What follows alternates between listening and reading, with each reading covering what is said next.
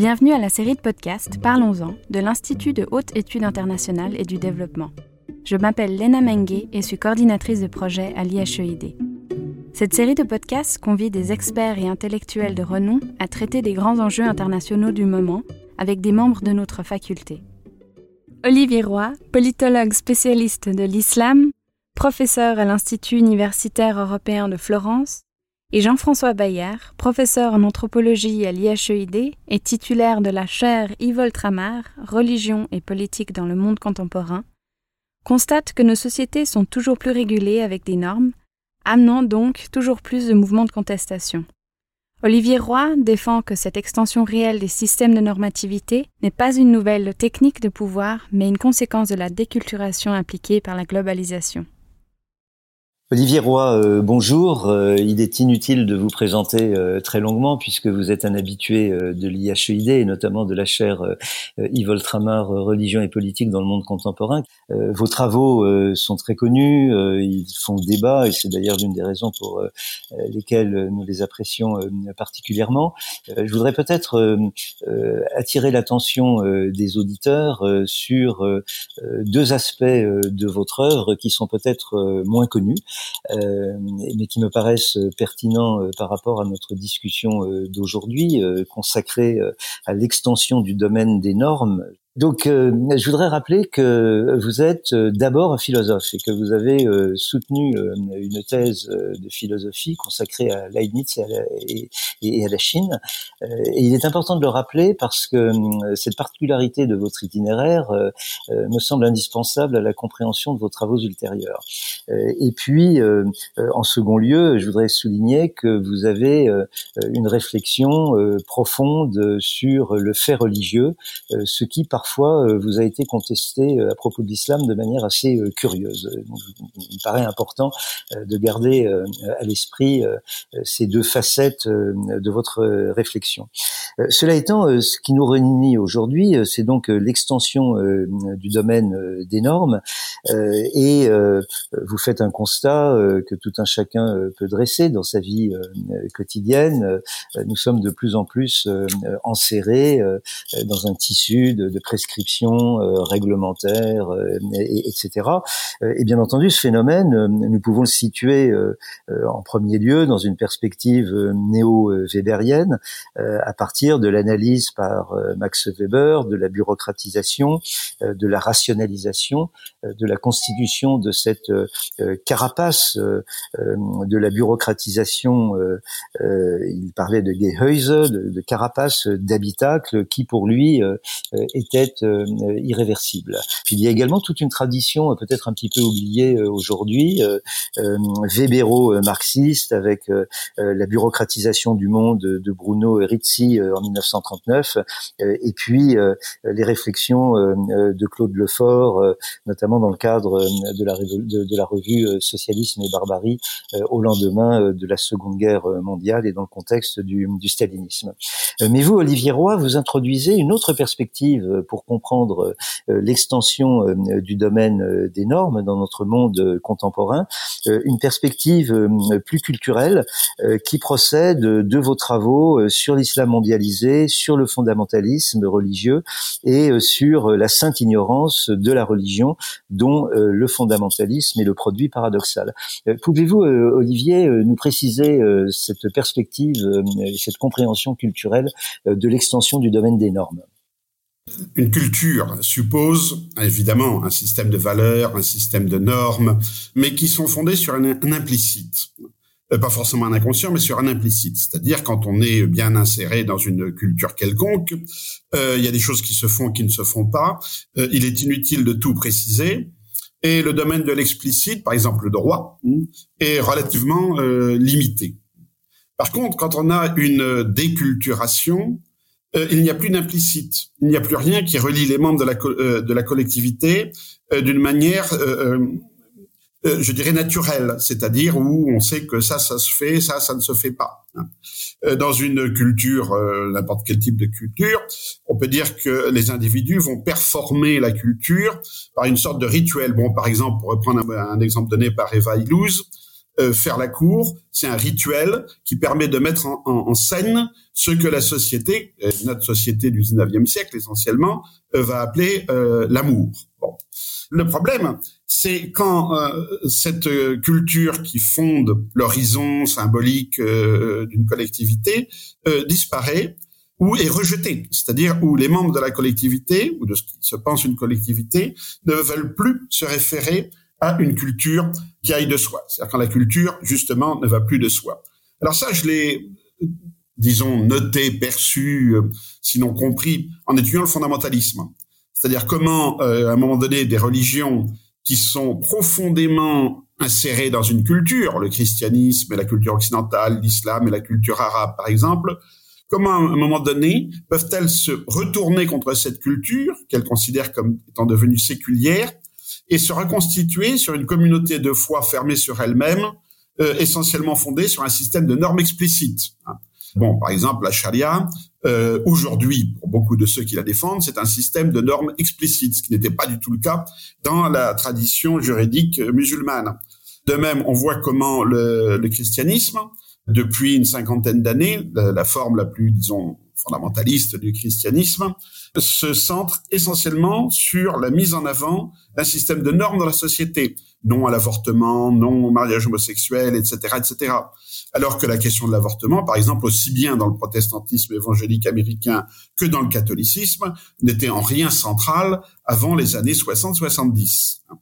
Et ce que j'ai mis euh, au jour euh, dans les religions, c'est-à-dire le passage d'une culture implicite, un système normatif qui se bat contre la culture, qui, considère que la culture lui est étrangère, euh, comment, dans le fond, euh, c'est un trait de notre, de notre société? En gros, ce que je pensais être un problème du religieux, je le vois maintenant comme un problème de la culture. C'est ça qui est, c'est ça qui est nouveau. Alors ça, c'est, me semble-t-il, très intéressant et je me permets d'insister, euh, en prenant le risque de le dire euh, moins bien que, que vous ne le faites.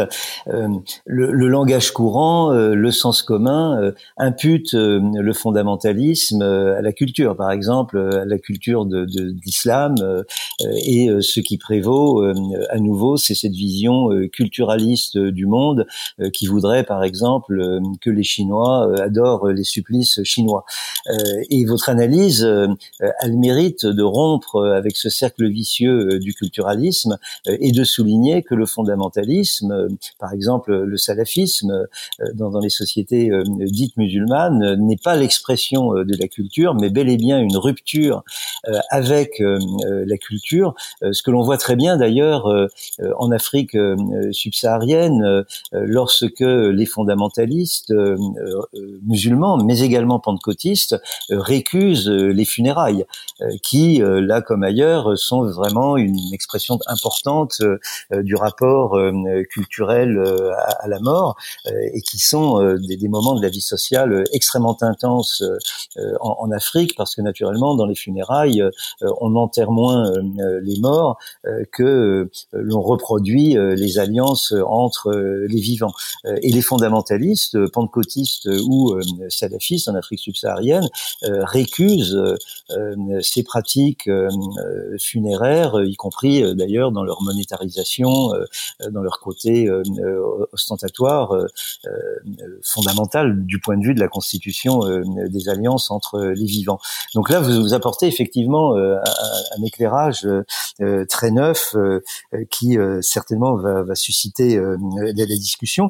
Mais vous, évoquez également cette notion d'individualisme ou d'individualisme hédoniste pour euh, comprendre l'extension du domaine des normes. Pourriez-vous euh, préciser cette idée? Ça, c'est la rupture des années 60. Jusque dans les années 60, on pourrait dire que les valeurs euh, de la société séculière étaient des valeurs religieuses sécularisées. Bon, la conception de la femme, du couple, de la famille, de la procréation, le rejet de l'homosexualité, l'idée que le divorce était dans le fond un échec, une faute, etc. Tout ça, notre notre droit, en tout cas en Europe, euh, en Europe, euh, notre droit avait intégré euh, ça dans une tradition, dans une continuité de fidélité culturelle au, au christianisme. Et dans les années 60, on voit donc apparaître euh, une nouvelle culture hein, qui est fondée sur euh, ce que Iva euh, Illouz appelle l'individualisme hédoniste. Hein. l'idée que euh, non seulement on est libre, totalement libre, mais que notre liberté est fondée sur notre désir. Au début, ça apparaît comme une, euh, euh disons, comme une philosophie de hippie. Hein, c'est comme ça que c'est perçu. Et on pense les années 68 dans la perspective d'une possible révolution politique qui n'arrivera évidemment jamais. Par contre, cette pensée hippie, entre guillemets, elle va s'inscrire très rapidement dans, dans les 15 années suivantes dans le droit. En France, c'est connu, c'est euh, la question de l'avortement, euh, l'autorisation de l'avortement, la légalisation de l'avortement. C'est-à-dire que le droit entérine euh, la séparation entre procréation et sexualité. À partir de là, la sexualité devient autonome. Et cette autonomie de la sexualité, elle se développe bon, considérablement, puisque aujourd'hui, on a par exemple euh, les, euh, le dating online. Hein. Euh, on rencontre des partenaires non plus dans un contexte social, c'est-à-dire ancré culturellement, mais dans l'illusion d'un marché où il n'y aurait que des individus qui se chercheraient et euh, se mettraient ensemble sur la base d'éléments en commun, non pas pour construire quelque chose, une famille ou une société, etc., mais pour jouir ensemble. Ça, c'est le grand apport des années 60. Et cet hédonisme, cet individualisme hédonisme, euh, dans le fond, n'est pas du tout révolutionnaire, si je peux dire, euh, sur le plan euh, économique, puisqu'il s'adapte parfaitement au néolibéralisme. C'est le marché parfait de la rencontre illusoire évidemment, mais ça c'est notre affaire, de la rencontre entre des volontés libres qui établissent entre elles un contrat. Donc, on a une, une, puissance ici du développement de l'individualisme hédonisme du fait même de la mutation du capitalisme, qui ne produit plus et qui donc doit maintenant investir, euh, je dirais, marchandiser des espaces qui jusque-là échappaient à la marchandisation ou échappaient largement à la, à la marchandisation. Par exemple, les émotions, les plaisirs, et tout le travail euh, de euh, tout ce qu'on appelle la réalisation de soi, hein, le coaching, tout ce qu'on veut. Ça a été très bien euh, développé par Eva Illouz dans son dernier livre, la, la, la fin, la fin de l'amour. Et alors, ma thèse ici, c'est que loin d'être de nous positionner dans une société libertaire, hein, limitée simplement par le contrat, non plus le contrat social, mais le contrat entre individus, le contrat économique, cette nouvelle liberté est une usine à produire des normes constamment. Pourquoi? Parce qu'il n'y a plus rien d'implicite, plus rien d'évident. Dans toutes les relations sociales et les relations d'individu à individu doivent être repensées sous la forme d'un contrat normatif. Donc, le, un exemple que je donne, qui m'a valu évidemment quelques euh, polémiques, c'est l'extension de la normativité des relations sexuelles.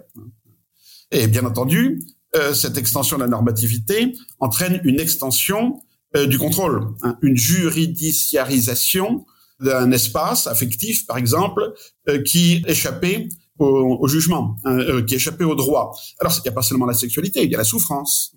Maintenant, la souffrance est un argument pour porter plainte, par exemple, la souffrance morale. Alors que jusque-là, disons, le, les crimes étaient poursuivis comme des atteintes à la société, beaucoup plus que comme des atteintes à l'individu et encore moins comme des atteintes à la subjectivité de l'individu. Donc cette extension du système de normativité à ce qu'on appellerait bon l'affectif, la psychologie, etc., suppose que tout soit reconstruit parce qu'on n'a aucune évidence culturelle de ce que c'est. Tout soit reconstruit à partir euh, d'une espèce de table rase. Ou plus exactement, et c'est là le, le grand paradoxe de cette disparition de la culture, euh, c'est que euh, qu'est-ce qui revient? Ben la nature, forcément. Bon, si je compare par exemple l'affaire de Cologne hein, où des, euh, des gens, bon, supposés originaires d'Afrique du Nord, ont agressé des femmes à, Cologne il y a quelques années, ou bien maintenant les affaires Weinstein, etc. On voit un glissement.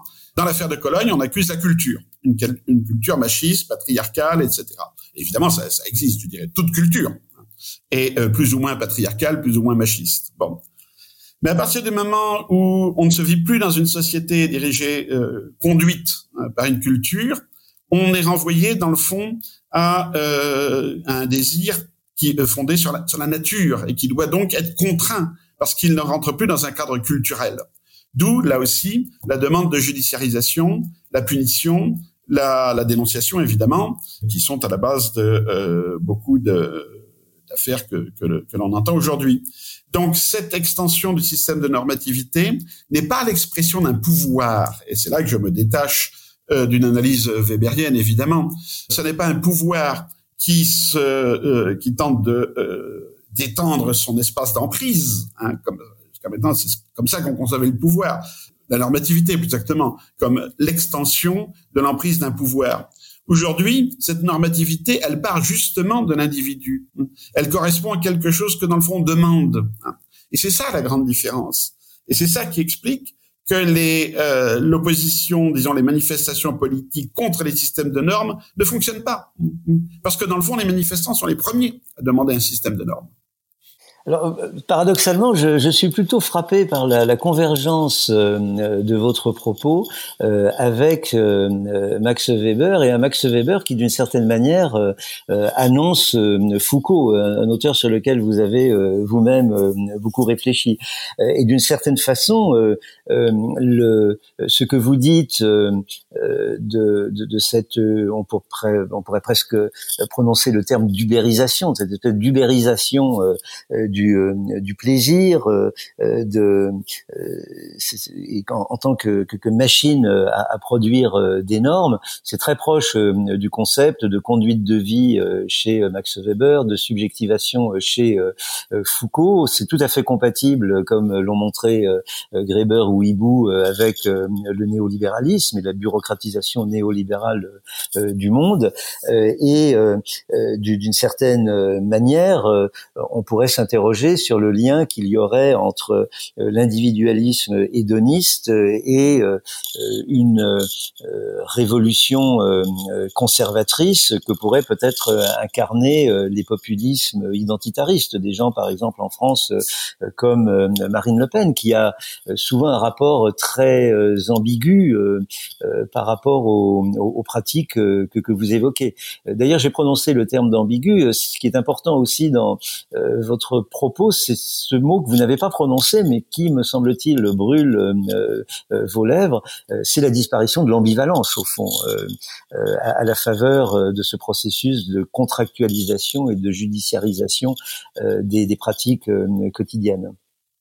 Oui, si tout doit être explicite, tout doit être univoque. Il ne saurait y avoir d'ambivalence.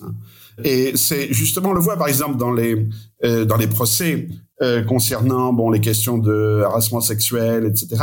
C'est en général euh, ceux qui sont accusés plaident l'ambivalence, euh, la euh, le malentendu, etc., etc. Et c'est un argument qui n'est plus recevable. C'est-à-dire, on doit être dans l'objectivité du geste, par exemple. Une pipe et une pipe, comme dirait l'autre. Et donc, on est un système où on passe en quelque sorte de, ce qui serait une langue fondé sur une culture, un système de code. Et en particulier, euh, de code émotionnel. Bon, je prends l'exemple des, des émoticônes sur Internet. On, pour exprimer un sentiment, on doit choisir dans une liste de sentiments partagés par tout le monde, et qui est la même de la Chine à la Californie en passant par Paris. Et cette liste de sentiments est univoque. On peut rajouter hein, des, euh, des sentiments, on peut inventer des euh, émoticônes, mais ils doivent être euh, validé euh, par la communauté des, internautes, évidemment par ceux qui tiennent l'internet. Et chaque fois, ce qu'on élimine, c'est effectivement l'ambivalence, hein. ou bien l'origine véritablement culturelle, par exemple. Hein. Saudade, Schadenfreude, etc. Tout ça, c'est beaucoup trop culturel. donc, on est dans un système de code. A et A, point. Ce qui, évidemment, oblige à entrer, à accentuer la normativité, puisqu'il faut, il faut ramener tout le monde à ce système de code. Euh, quant à euh, la question de, oui, par rapport à Max Weber, par exemple, je pense qu'il y a quand même quelque chose qui est euh, nouveau, c'est euh, la crise de l'État, la disparition de l'État, où l'État n'est plus un acteur. On le voit, bon, euh, c'est quand même typique par l'émergence de chefs d'État qui sont en gros euh, des individus désirants au maximum, mais euh, sur la mode hystérique. Hein. C'est quand même curieux qu'on soit dans un monde précisément euh, d'une telle personnalisation du pouvoir, alors que tous nos systèmes démocratiques du XXe siècle visaient un pouvoir collectif et pas du tout à cette hyper personnalisation. Euh, D'autre part, euh, ce qu'on voit aussi aujourd'hui, c'est la nostalgie de l'État euh, chez certains, c'est-à-dire dans le fond la nostalgie d'une transcendance, la nostalgie d'une théologie politique. Hein. On voit très bien comment ceux qu'on peut appeler à tort ou à raison les néo-traditionalistes euh, regrettent l'époque euh, du où il y avait une transcendance, que ce soit la nation, que ce soit Dieu, que ce soit la République, hein, peu, importe, hein, par rapport à laquelle on se positionnait. Aujourd'hui, il n'y a plus de transcendance. On a une espèce de référence à la nature qui est très ambivalente. La nature est-elle bonne, est-elle mauvaise, etc. On a un jugement moral euh, sur la nature. on a une vision morale euh, de, euh, du rapport du rapport social. Une, par contre, ce qui a disparu avec la transcendance, c'est l'utopie, c'est-à-dire l'idée d'une bonne société, d'une société juste, etc c'est pas forcément une grosse perte. Hein. Euh, on sait très bien les dégâts que euh, l'utopie ont, pu donner. Mais la disparition de l'utopie crée une espèce de vide social, de crise de la, euh, de la collectivité et de crise de l'État, bien sûr, parce que l'État était toujours vu comme celui qui, dans le fond, était la transcendance, incarnait la transcendance de, de la société. Hein. Ça, c'est avec avec Durkheim. Or aujourd'hui, dans le fond, on demande à l'État d'être simplement le gardien des normes, et en même temps, l'État n'est plus vraiment le producteur des normes. Il n'est plus le gestionnaire des normes. Euh, il court après euh, ce que lui appelle l'opinion publique. Donc, on voit tous les euh, tous les politiciens obsédés par l'opinion publique, et ils répondent à l'opinion publique par un discours, par des éléments de langage, hein, et non pas par des politiques réelles. Et là, ils sont complètement piégés par cette disparition du, ben, je dirais oui, du, lien social objectif. Il n'arrive pas à donner une réponse politique à une demande qui apparaît comme politique. Hein. on demande à la fois, on proteste contre l'État et on demande un bon État. C'est ça la, contradiction fondamentale. Et, euh, et le politique n'a pas de réponse à ça. Et j'imagine que pour vous, euh, le développement de ce que l'on appelle aujourd'hui la, culture d'annulation, euh, la culture de dénonciation, de dénonciation qui prospère aux États-Unis mais qui arrive euh, en Europe ou au moins dans certains pays d'Europe comme la France, donc le développement de cette culture d'annulation, c'est un symptôme parmi d'autres de cette mise en norme et en code du monde contemporain. Oui, alors il faut voir une chose, hein, le terme de cancel culture n'est pas le terme utilisé par les acteurs, c'est euh, de l'extérieur, Hein, c'est la presse euh, euh, qui a donné euh, ce nom. Parce que en fait, le terme de cancel, d'annulation, c'est pas vraiment ça. ce qui est très intéressant dans la, ce qu'on appelle donc la, la cancel culture, c'est que on va, on, on n'ignore pas le passé, au contraire, on va scruter le passé, mais avec une grille complètement morale et normative. Donc tout individu qui a commis quelque chose de mal par rapport aux critères d'aujourd'hui, c'est-à-dire bon la, le rapport homme-femme, euh, le racisme, euh, l'esclavagisme, etc., euh, verra tout le reste de son action ignoré, rejeté, sans intérêt, quoi, plus exactement, euh, considéré comme euh, sans intérêt. Et donc, ce qu'on annule ici, c'est la notion même d'histoire. C'est-à-dire, on va reprendre un corpus, le corpus de l'histoire, et l'analyser uniquement à travers euh, des catégories morales qui sont nos catégories morales d'aujourd'hui. Comme si dans le fond l'idée était qu'on avait atteint le maximum des catégories morales, qu'il n'y aurait plus de progrès moral possible, euh, puisque on peut se permettre aujourd'hui d'analyser tout le passé. C'est la fin de l'histoire, quoi. C'est le, euh, on assume cette idée de, euh, de fin de l'histoire. On ne nie pas l'histoire, on la met dans le présent tout simplement. Et euh, cette manière, disons, de, de découper la réalité uniquement à travers des critères euh, de normativité euh, et de morale, on, on la retrouve dans euh, dans le fond. C'est pas qu'on la retrouve, c'est que ça a des conséquences. c'est en parallèle avec d'autres choses très intéressantes. Hein. Par exemple, dans le ghosting, hein, c'est-à-dire il y a une relation sociale, une relation amoureuse auquel on veut mettre fin, et bon, on disparaît. On disparaît tout simplement. Hein. C'est-à-dire, on se vit dans une discontinuité permanente et euh, pas du tout dans, un, dans des relations personnel qui serait orienté hein, vers un idéal collectif. L'utopie a disparu, a complètement disparu. Ce qui est intéressant avec le changement climatique, par exemple, euh, c'est que dans le fond, l'homme n'a plus d'action utopique, puisque l'idée, c'est simplement, il faut laisser la nature seule, la nature se reconstituer, comme si la nature, en gros, devenait la nouvelle transcendance, et où euh, l'homme doit simplement s'abstenir, s'abstenir de produire, de consommer, etc., avec cette idée que la nature retrouvera son, équilibre euh, disparu. Donc c'est, je dirais, ce système de normativité, il est complètement antagoniste euh, avec toute vision utopique, même si on croit qu'on est un utopiste dans le fond. C'est ce qu'on retrouve par exemple avec le djihadisme de, Daesh. Euh, ça apparaît comme un, un système utopique. C'est un système entièrement fondé sur l'application d'une normativité de type chariatique et c'est un système de mort. C'est un système où les, euh, les djihadistes se tuent, se font tuer, savent qu'ils se font tuer, euh, ne songent pas vraiment à construire une société et où le, le, pseudo-État islamique euh, se construit dans une vision apocalyptique où sa propre destruction euh, signifie dans le fond qu'on a atteint la fin de l'histoire. Donc on retrouve cette, euh, ces, ces, tensions euh, nature, normes, disparition de la transcendance, dans des niveaux complètement différents, que ce soit le, la politique, que ce soit la sexualité, que ce soit la culture, que ce soit la communication. Et euh, c'est ça qui est intéressant, mais très difficile à penser ensemble. Alors, puisque cette conversation euh, se tient dans l'enceinte euh, d'un établissement euh, d'enseignement supérieur, l'IHEID, je crois qu'il y a une dernière question qui semble inévitable par rapport à, à ce que vous venez de dire. se développent également outre-Atlantique de nouvelles normes d'enseignement qui visent à, à sécuriser celui-ci en mettant à l'abri les étudiants qu'ils désirent, bien entendu, de, de, thématiques qui pourraient être de nature à les choquer en raison de leur genre, de leur religion, de leur ethnie. Hein. Cette notion de, safe space.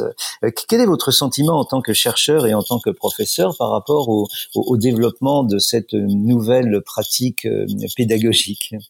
C'est la continuation jusqu'à l'extrême de l'individualisme hédoniste, parce que euh, hédoniste, ça veut dire qu'on cherche le plaisir, mais euh, on n'arrête pas de rencontrer les contrariétés, les problèmes, les tensions, etc. Donc il s'agit en quelque sorte d'éliminer toute confrontation avec euh, une tension, un problème, etc. Et c'est fondé évidemment sur un narcissisme profond, euh, c'est-à-dire euh, ne touchez pas à ce que je suis. Mais en même temps, comme la société quand même existe, le racisme existe, bien entendu, le sexisme existe, donc cette protection ne peut fonctionner qu'en dans une bulle artificielle. C'est pour ça qu'on a ce paradoxe total, c'est-à-dire d'une extension euh, de cette protection de l'individu, de l'antiracisme, du féminisme, dans des espaces qui sont finalement des espaces clos, les universités, les universités. Alors qu'à l'extérieur, on a Trump, hein, et euh, qui va peut-être être réélu. Donc on a euh, ce paradoxe total d'une évolution de la société qui est en décalage avec, dans le fond, ce que les, ce que je pourrais appeler les, élites intellectuelles essaient de produire comme modèle de progression, euh, de modèle de progrès, euh, tout simplement. On a un, ce qu'on perçoit comme un progrès confronté à ce euh, qu'on perçoit comme une régression totale. Alors, je, je, vous remercie beaucoup, euh, Olivier Roy, de, ces perspectives très très stimulantes. Euh, je vais en tirer euh, peut-être une conclusion que, vous n'êtes pas forcé de partager. créons un safe space entre nous. mais en, en, vous écoutant et de manière ironique, bien sûr, je suis à nouveau frappé par cette convergence paradoxale euh, entre le stalinisme et le néolibéralisme. Des deux côtés, vous avez euh, cette euh, folie, cette magie du chiffre, de la statistique, aussi illusoire soit-il, soit-elle. et puis vous avez également des systèmes qui effacent l'histoire. Et de même que le stalinisme effaçait les photos de Trotsky et de quelques autres des représentations officielles du régime, eh bien aujourd'hui euh, nous avons euh, nous dans cet univers néolibéral cette propension à priver par exemple mon oncle de Jacques Tati de sa pipe comme l'avait fait la régie des transports publics en France pour ne pas inciter les voyageurs à ce vice absolu qui est celui du tabac. Merci Olivier de votre analyse toujours stimulante, toujours paradoxale et nous espérons pouvoir vous recevoir bientôt euh, à, l'Institut, euh, vous remarquerez que euh, je vous ai épargné la question qui fâche, quid de la norme du masque dans le monde dans lequel nous vivons? À tout bientôt, Olivier. À bientôt. Nous étions avec Olivier Roy et Jean-François Bayard pour une discussion autour des normes toujours plus présentes au sein de nos sociétés libérales. Pour plus d'informations au sujet de l'Institut de haute étude internationale et du développement, nous vous invitons à vous rendre sur graduateinstitute.ch. Je suis Léna Mengue, merci pour votre écoute.